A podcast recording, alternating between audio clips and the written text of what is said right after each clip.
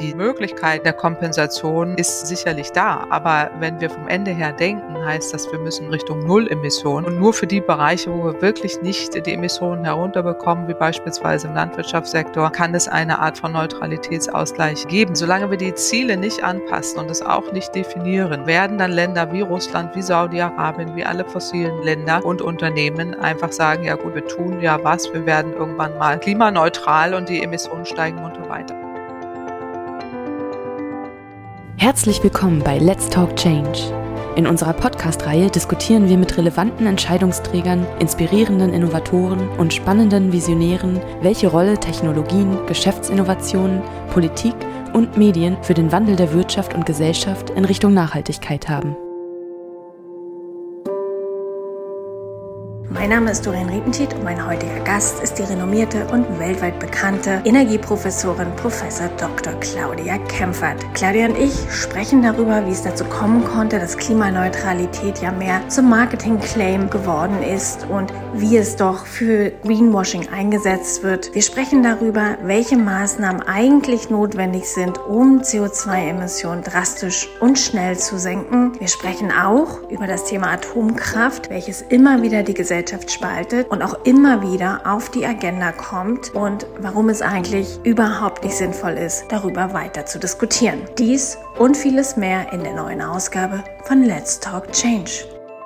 Hallo Claudia, ich freue mich riesig, dass du dir die Zeit genommen hast. Ich weiß, du hast nicht viel Zeit, es ist unheimlich viel los. Aber dennoch wollte ich mit dir ganz gerne über ein ganz dringendes Thema sprechen, worüber du auch einige Artikel geschrieben hast, nämlich über das Thema Net Zero und CO2-Kompensation. Also herzlich willkommen nochmal und ich würde sagen, wir steigen auch direkt ein. Ja, vielen Dank. Hallo auch von meiner Seite. Schön, dass ich dabei sein darf. Du hast, wie schon angekündigt, gerade im Handelsblatt, auch im Nature und anderen Publikationen geschrieben und gesagt, gesagt, dass im Prinzip CO2-Kompensation ja eigentlich nur noch ein Buzzword ist im fossilen Marketing-Sumpf und auch gewarnt davor, dass man ja auch ganz genau schauen muss, was da eigentlich passiert. Warum? Ja, also es rächt sich so ein bisschen, dass man den Begriff der Klimaneutralität nicht von Anfang an ganz klar definiert hat. Also zu Beginn, sind ja alle fasziniert gewesen, so auch ich. Also seit über 15 Jahren gibt es ja diesen Begriff, wo man auch politische Ziele dran ausrichtet und und nicht nur Emissionsminderung machen muss, sondern auch nicht vermeidbare Emissionen kompensieren, auch ausgleichen kann. Mittlerweile ist es aber so, dass ja alle auch nationalen Ziele, auch weltweit, Klimaneutralität sich vorgenommen haben und alle möglichen Dinge da entstanden sind, wie Clean Diesel, Clean Coal. Jetzt haben wir den blauen Wasserstoff, der auf einmal da als Allheilsbringer rauskommt, wo man genau nachschauen muss, was steht denn eigentlich dahinter? Weil seit über 15 Jahren nutzen wir den Begriff und haben auch die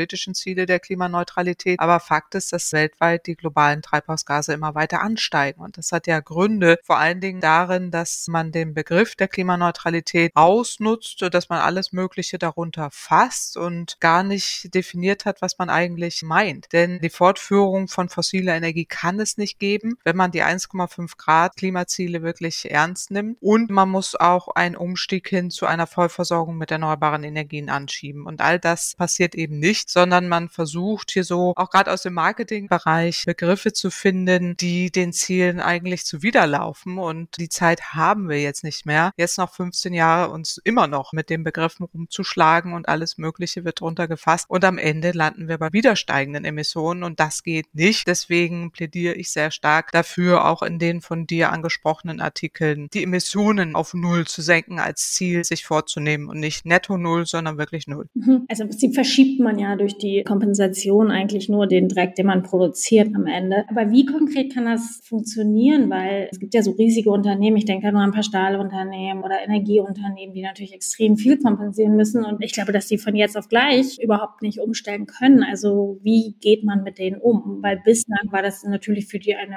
absolut willkommene Möglichkeit, einfach ihre CO2-Emissionen so abzuschieben, oder? Also das ist genau das Problem, das ich ja schon seit 15 Jahren immer höre, von jetzt auf gleich können wir gar nichts. Und das hat eben bedeutet, dass wir 15 Jahre im Nichtstun verharrt sind und mit entsprechenden Greenwashing-Maßnahmen die Emissionen nicht sinken, sondern steigen. Und der Umstieg hin wirklich zu einer dekarbonisierten Wirtschaft, inklusive auch Stahlherstellung und Schwerindustrie, bedarf eben auch wirklich einer neuen Technologie. Also ein Stichwort ist hier Wasserstoff, den man ja auch mit erneuerbaren Energien herstellen muss. Das heißt nicht mit fossilem Erdgas oder Öl oder Kohle, wie jetzt manche Länder denken, das machen zu können, sondern wirklich mit erneuerbaren Energien. Nur dann macht es Sinn. Und man muss auch gerade bei der Herstellung von Wasserstoff berücksichtigen, dass auch Nachhaltigkeitsziele eingehalten werden, auch in den Ländern, wo man jetzt sehr hofft, dass im großen Stil Wasserstoff produziert werden kann. Stichwort Wassermangel, Stichwort auch Umwelteffekte oder auch soziale Effekte, die man mit berücksichtigen muss. Und all diese Dinge sind nicht auf dem Zettel. Da fallen dann eben immer diese schönen Schlagworte. Ja, wir werden in der Zukunft dann klimaneutral und passiert ist dann für den Umstieg und die wirkliche Transformation zu wenig. Und wenn man nur auf Neutralität aus ist, kann es auch nicht funktionieren, weil im großen Stil wir weltweit aufgrund der immer weiter steigenden CO2-Emissionen gar nicht so viel neutralisieren können, sondern wirklich die Emissionen in absoluten Größenordnung senken müssen. Und das ist immer Schritt eins. Und dazu gehört eben auch die Wirtschaft, die aber, denke ich, anders als auch vor 15 Jahren durchaus auch begriffen hat, dass es hier einen Wandel geben muss. Und jetzt in der Corona-Krise, wenn es dort Wirtschaftshilfen gibt, die man auch ausrichten sollte für eine klimaneutrale Industrie, das auch ganz gezielt mit anzuschieben, dass eben neue Technologien auch wirklich zum Einsatz kommen, dass investiert wird, damit man endlich die Emissionen auch absolut senkt, weil sonst landet man in 15 Jahren wieder da, wo wir heute sind und sind dann eben nicht mehr in der 1,5 Grad Welt, sondern eher in der 3 Grad und 4 Grad Welt und das darf nicht passieren. Da müssen wir wirklich umsteuern. Deswegen ist es so wichtig, dass man jetzt nicht wieder sich verheddert und sagt, wir können von jetzt auf gleich irgendwie gar nichts, sondern wirklich ernsthaft die Transformation anschiebt. Bin ich auch komplett bei dir und was ich immer als Argument höre, gerade auch aus dem anglosächsischen Bereich, ist dann, naja, aber was ist denn mit den ganzen erneuerbaren Energienanlagen, die wir da in Afrika bauen? Dafür ist doch die Kompensation ganz gut geeignet. Was hältst du davon?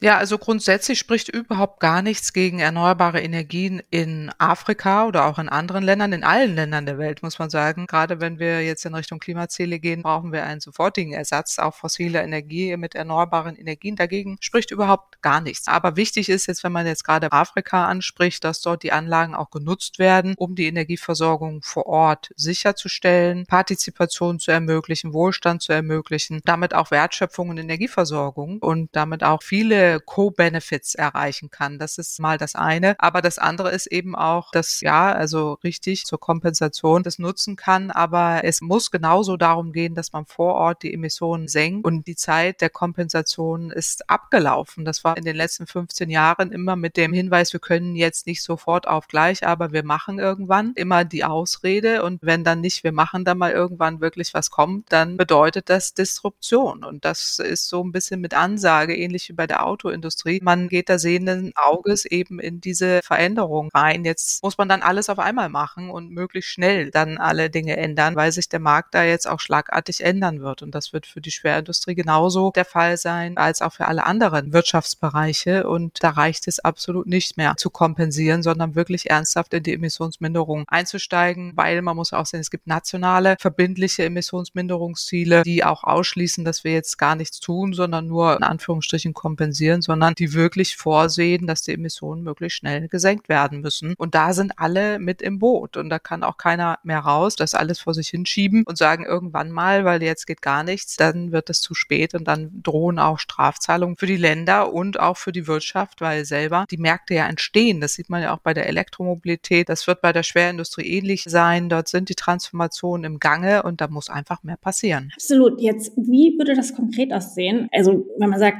aus für Kompensation, weil es A nichts bringt, auch bewiesenermaßen wissenschaftlich nichts bringt. Die Temperaturen steigen weiterhin. Was muss politisch getan werden? Muss Kompensation verboten werden? Ich könnte mir gut vorstellen, dass es da ganz viel Widerstand gibt, weil es ja schon einige Unternehmen gibt, die sich da sehr reich gestoßen haben durch ihre Angebote und auch nicht alles sehr transparent war, was ja auch nochmal ein Problem war, glaube ich, bei der CO2-Kompensation. Aber was genau muss passieren, damit wir dort Einhalt gebieten, auch damit nicht jeder einfach sagen kann, so, ich zahle einfach jemanden dafür, dass er das Problem für mich löst. Ja, also wichtige Punkte hattest du angesprochen. Das eine ist, es geht nicht darum, Kompensation von heute auf morgen zu verbieten oder das gar nicht nicht mehr zu machen, sondern es erstmal auch mit Auflagen zu versehen, was Zertifikate angeht, was Zusätzlichkeit angeht, was auch wirklich Nachhaltigkeitskriterien angeht. Und es muss begleitet werden mit realen Emissionsminderungen vor Ort und darf nicht als Ausrede fürs Nichtstun herhalten. An dem Punkt dürfen wir nicht mehr sein, sondern es gibt ja Schlüsselbranchen, die jetzt seit 15 Jahren sagen, wir können nicht von jetzt auf gleich und die müssen jetzt von jetzt auf gleich handeln und müssen alles tun. Luftfahrtbranche ist zum Beispiel ein Thema, jetzt auch durch Corona arg gebeutelt. Man sieht ja, da sind auch Wirtschaftshilfen geflossen. Hätte man an Auflagen koppeln müssen, dass dort immer mehr klimaschonende Technologien zum Einsatz kommen und das auch möglichst schnell und auch möglichst umfassend. Das heißt, auch hier, wenn jetzt die Wirtschaft wieder angekurbelt wird und wenn die Luftfahrtbranche wieder wächst, dass man dort auch entsprechend klimaschonende Antriebe im Einsatz hat und die auch entsprechend einsetzt. Das ist so das eine und dann auch nicht nur die Möglichkeit der Kompensation geschaffen wird, sondern wirklich die Transformation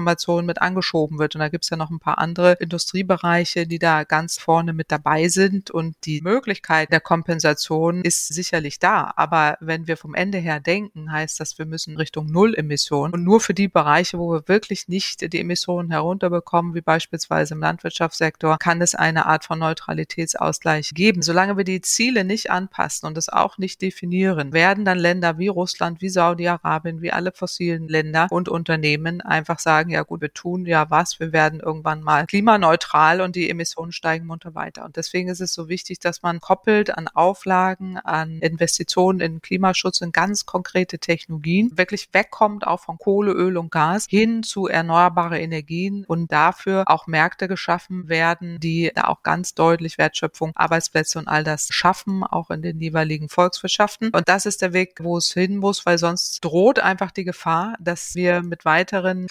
Klimaneutralitätsversprechungen ohne Definition dann wirklich einer Klimaschutzwelt landen, die nicht kompatibel ist mit dem Pariser Klimaabkommen. Was hältst du denn von Methoden wie Climeworks, die anbietet, nämlich CO2-Minderung im Prinzip? Also die holen ja das CO2 aus der Atmosphäre raus. Was genau hältst du davon? Also von diesen Lösungen? Da gibt es ja einige auf dem Markt. Ja, es gibt ja alles Mögliche an Verrenkungen, die Clean Coal heißen, Clean Diesel, die angeblich CO2 einlagern wollen und auch Blue Hydrogen, also blauer Wasserstoff, wo dann irgendwo das CO2 aus der Atmosphäre geholt werden soll und dann da angereichert werden soll. Das sind alles Technologien zur Verlängerung der fossilen Geschäftsmodelle. Und das ist das eine. Also wenn ich jetzt auch höre, dass beispielsweise blauer Wasserstoff aus Russland wird das ja propagiert, ja, wir brauchen jetzt erstmal blauen Wasserstoff, bevor wir wirklich in Richtung erneuerbare Energien gehen, ist das hochproblematisch, weil man damit am Ende sogar mehr Emissionen verursacht, gerade wenn man Wasserstoff herstellt. Es ist sehr energieintensiv. Mit Kohle, Öl oder Gas, auch fossiles Erdgas, erhöhen sich die Emissionen und sinken nicht. Und da sind eben diese Versprechungen, das ist jetzt klimaneutral, dann eher eine Ausrede, um nichts zu tun. Und diese Einlagerung oder die Abscheidung und Einlagerung von CO2, diese Technik kennen wir jetzt auch schon seit über 15 Jahren, die ja auch damals ganz gezielt erforscht wurde in Bezug auf Kohlekraftwerke. Die zeigt doch sehr deutlich, sie ist wahnsinnig teuer, sie ist ineffizient und nicht anwendbar im großen Stil. Sie ist jetzt Norwegen beispielsweise, die dann auch Ölförderungen verbinden wollen und CO2 verpressen wollen. Man braucht dafür eine extra Infrastruktur, man braucht Speicherkapazitäten. Die Speicherung brauchen wir dann eher in der Zukunft für wirklich klimaneutralen Treibstoff, wie zum Beispiel Wasserstoff und nicht für CO2. Und auch diese aus der Atmosphäre herausziehen ist wirklich wieder so ein Greenwashing-Ding, wo es darum gehen muss, warum reden wir nicht darüber, die Emissionen auf Null zu senken. Warum müssen wir über Techniken reden? Also ich persönlich seit, seit über 15 Jahren, die uns angeblich Heilsversprechungen geben. Das CO2 wird irgendwann rausgeholt aus der Atmosphäre, anstelle es gar nicht erst reinzutun. Da sind die erneuerbaren Energien gefragt. Und warum nutzen wir sie nicht? Warum bauen wir sie nicht aus? Auch überall. Warum fördern wir sie nicht? Auch überall. Dann hätten wir diese ganzen Probleme nicht. Und dadurch, dass wir das gar nicht diskutieren, wird für mich sehr sichtbar, dass wir hier wieder in so einer Greenwashing-Welt sind, wo wir gezwungen werden, über Techniken zu reden, wo wir wissen, dass sie niemals sich wirklich am Markt durchsetzen werden oder nur ein Alibi sind, um noch mehr Zeit zu gewinnen. Und das darf nicht mehr sein. Und deswegen müssen wir schneller werden und deswegen müssen wir wirklich darüber reden, wie schaffen wir die Vollversorgung mit erneuerbaren Energien überall in der Welt. Studien dafür liegen vor und wie können wir das schaffen? Darum muss es gehen, anstelle uns da in dieser klimaneutralen Welt zu bewegen, wo wir wieder Zeit vergeuden. Absolut. Ich komme da auch gleich nochmal drauf zurück, weil wir beide sind ja auch schon schon sehr lange dabei, du noch länger als ich und propagieren auch einen Ausbau von 100 Prozent Erneuerbaren schon lange. Aber erstmal noch die Frage, gerade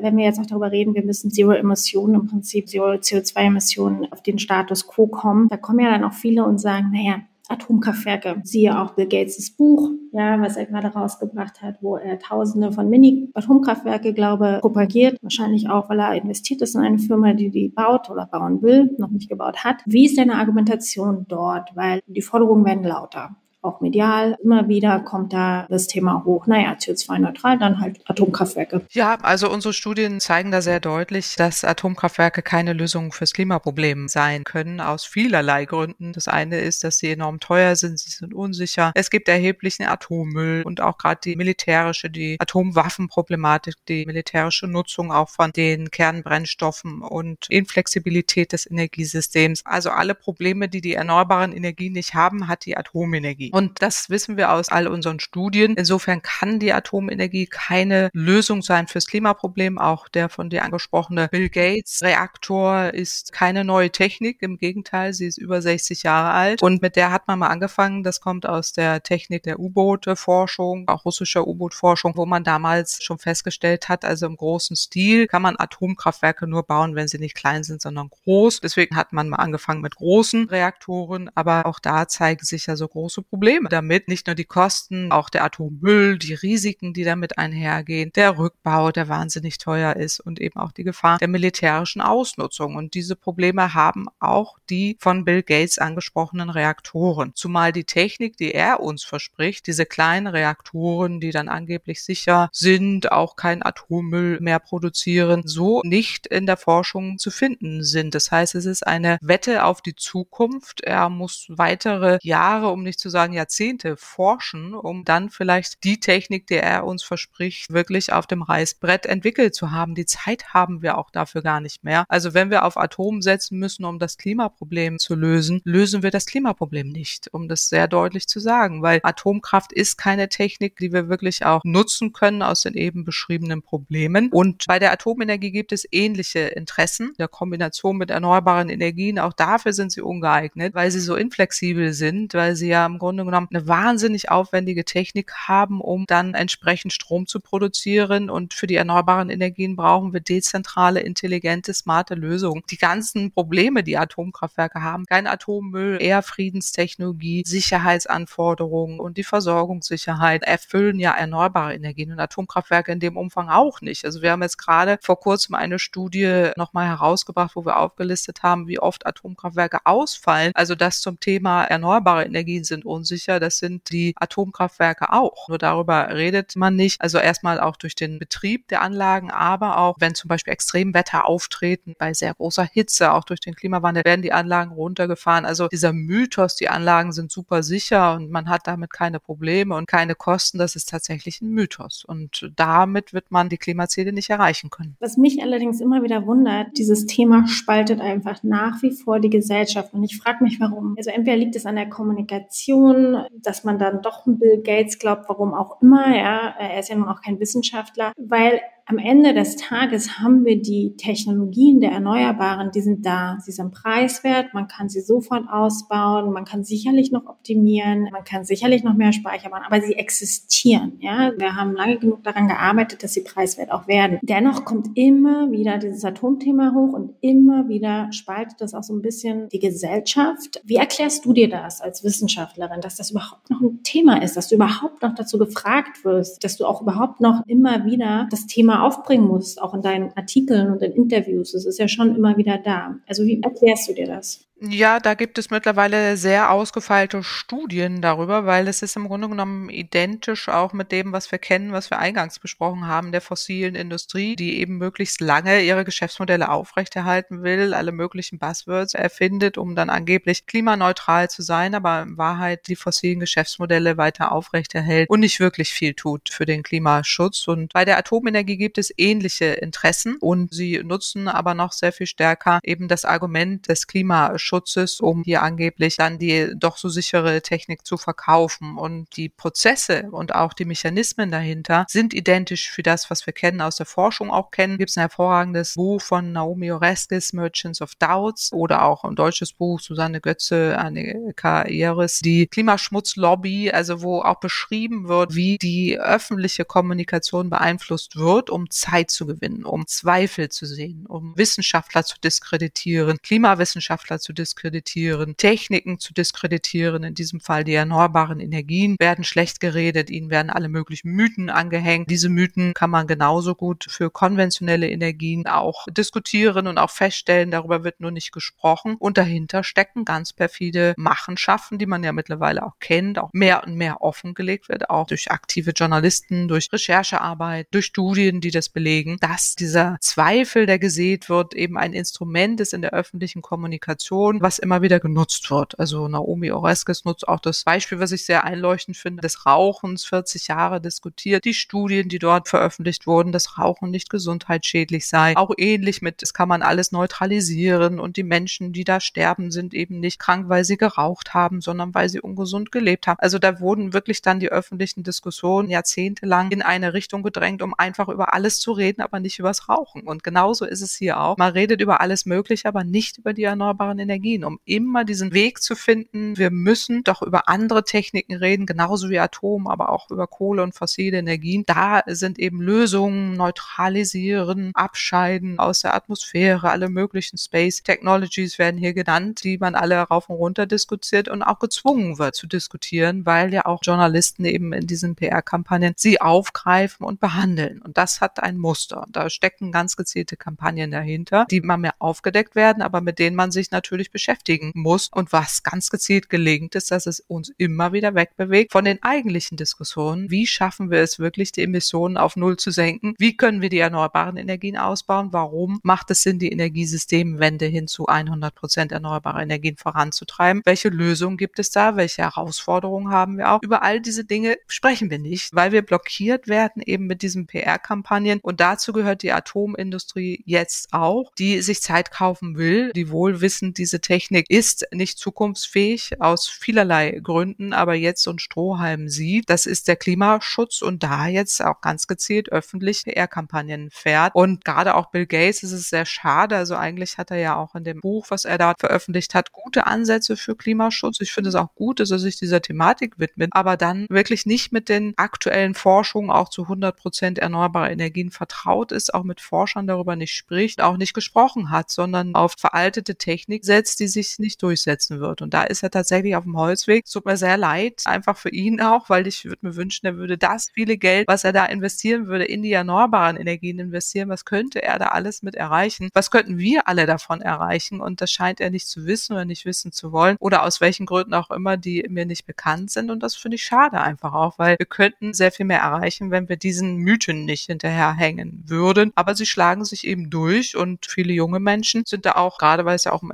IT-Branche geht, da irgendwie positiv ausgerichtet, dass sie denken, na, das ist jetzt die Lösung für alle und das ist sie eben nicht. Und da muss man jetzt aus der Wissenschaft heraus unsere Erkenntnisse auch immer wieder deutlich machen. Deswegen werden wir da auch nicht müde, entsprechend zu reagieren. Auch als Scientists for Future werden wir uns dieser Thematik widmen, um einfach auch deutlich zu machen, das ist der wissenschaftliche Kenntnisstand. Und der ist leider nicht das, was Bill Gates uns verspricht. Das ist wirklich schade. Genau, und um da noch mal kurz zu ergänzen, es kam gerade eine Studie oder ein Report raus, der hieß, glaube ich, The Big Oil Reality Check. Findet man auch, glaube ich, im Netz, wenn man danach sucht. Und dort wurde sogar aufgezeigt, das fand ich persönlich sehr erschreckend, dass die Öl- und Gasmultis also wie Exxon und Co. und Shell natürlich auch. Bis 2030, im Fall von Exxon habe ich mir mal angeschaut, bis zu 50 Prozent mehr Geld investieren als bislang. Und das finde ich verdammt viel. Also in fossile Energieträger. Und so ein bisschen Parallelen sieht man ja dazu auch im Automobilsektor, ne? also in der Mobilität. Wir wollten ja eigentlich, ich glaube, bis 2020 eine Million Elektroautos auf den Straßen haben. Wir hatten 2019 Status Quo, haben wir gerade mal ausgerechnet, 0,5 Prozent Elektroautos von allen Autos weltweit auf den Straßen und wollen jetzt bis 2030 fast auf 100 Prozent gehen. Das heißt aber konkret, steht, ab sofort darf eigentlich kein Diesel mehr vom Band, oder?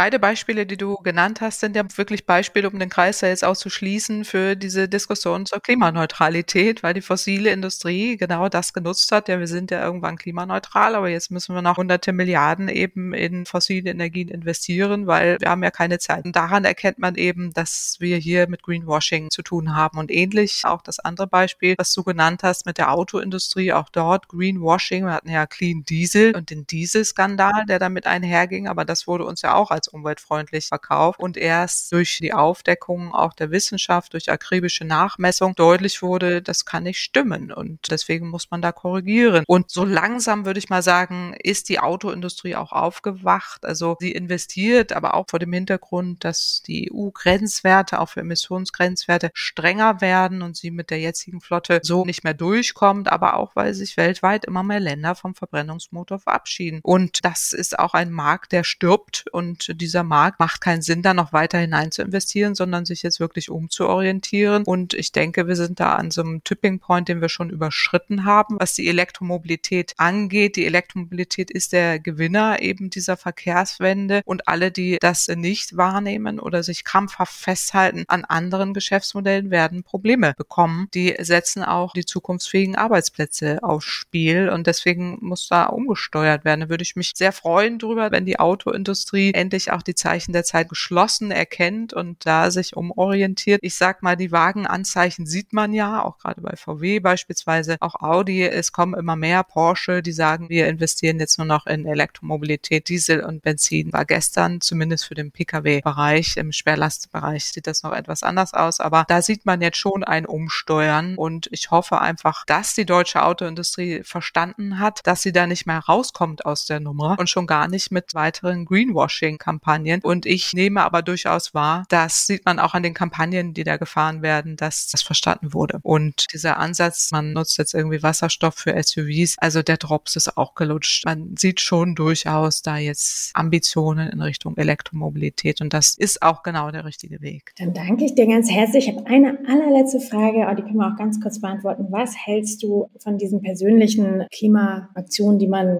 sich selbst vornehmen kann, wie zum Beispiel weniger fliegen oder selbst auf dem Elektroauto und schön, das macht Sinn. Aber von diesen ganzen Fluggeschichten, auch Flugscham und so weiter, ist das sinnvoll aus deiner Sicht? Jede Kleinigkeit zählt, jede Aktion zählt oder sagst du, naja, alles gut und schön, aber eigentlich müssen wir aufs große Ganze setzen. Nein, also gerade mein aktuelles Buch Mondays for Future, da werbe ich ja dafür, jede einzelne Aktion zählt, aber auch jenseits von Konsumentscheidungen, weil Klimaschutz gibt es nicht im Supermarkt, sondern man kann sich überall einbringen, auch in Prozesse, wenn man jetzt im Flugunternehmen arbeitet, dass man da auch Mehrheiten sucht und Wege findet, wie man da auch mehr Nachhaltigkeit umsetzen kann. Im Verein, in der Schule, egal wo, sich einzubringen, auch für Lösungen, da werbe ich sehr stark für. Jeder einzelne Beitrag zählt, weil wenn wir alle was machen, wären wir schon deutlich weiter. Aber es ist auch wichtig, dass die Rahmenbedingungen geändert werden. Aber das erreicht man eben auch, wenn eine große Mehrheit von Menschen Veränderungen will und dafür auch eintritt und sich einbringt, dass man eben die Rahmenbedingungen anpasst. Und die Flugbranche, hatte ich vorhin schon erwähnt, muss umsteuern. Wir müssen da auch wegkommen vom Kerosin, fossilen Kerosin hin zu klimaneutraleren Treibstoffen, also im wirklichen Sinne klimaneutral, was bedeutet, dass man zum Beispiel Wasserstoff herstellen kann über Ökostrom und dann die Methanisierung und synthetische Kraftstoffe Biokraftstoffe im begrenzten Umfang, zumindest auch in der kurzen Zeit als Quote. Auch das wird ja unterstützt. Das macht auch Sinn, sodass es durchaus sinnvoll ist, dass man da umsteuert, um auch ernsthaft Umweltschutz umzusetzen, weil ohne die Flugbranche werden wir die Klimaziele auch nicht erreichen können. Genauso wenig wie ohne Schiffsbranche die anderen Verkehrssektoren, sodass das durchaus wichtig ist, dass man da Rahmenbedingungen schafft, dass die Investitionen, die jetzt getätigt werden, auch ernsthaft für Umweltschutz eingesetzt werden. Umso bedauerlicher ist es einfach, dass man da auch so Subventionen gewährt hat, ohne Auflagen. Einfach nur der Flugbranche zu helfen, ohne auf Klimaschutz und Nachhaltigkeit auszurichten, ist hochproblematisch. Und jeder ist gefordert, auch den eigenen CO2-Fußabdruck zu überwachen und alles zu tun, um ihn gering zu halten. Das ist ganz sicher so. Aber wir brauchen auf der anderen Seite auch wirklich Rahmenbedingungen und ernsthafte Lösungen in allen Bereichen, sodass es nicht ausreicht, dass ich sage, ich habe jetzt Flugscham, sondern es muss darum gehen, dass man in der Breite die Lösungen hat, auch jenseits von Konsumentscheidungen Lösungen mit erarbeitet, damit wir auch gemeinschaftlich die Klimaziele erreichen können. Vielen, vielen Dank. Und eine Entscheidung ist natürlich auch zu wählen. Wir haben Bundestagswahlen dieses Jahr. Insofern ist das natürlich auch ein Hebel, den man persönlich ziehen kann. Ich danke dir recht herzlich, Claudia. Vielen, vielen Dank für deine Zeit, für deinen Input. Ich finde den immer wieder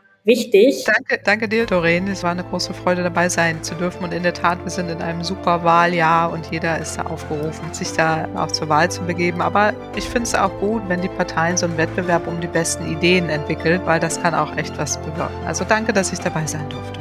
Gerne. Und dir noch einen schönen Tag, Leute. Bis dann. Danke. Herzlichen Dank fürs Einschalten. Wir hoffen, dass Sie beim nächsten Mal bei Let's Talk Change wieder dabei sind. Dieser Podcast wird realisiert durch DWR ECO, einer internationalen Cleantech-Beratung für Kommunikation, Politikberatung und Geschäftsstrategien.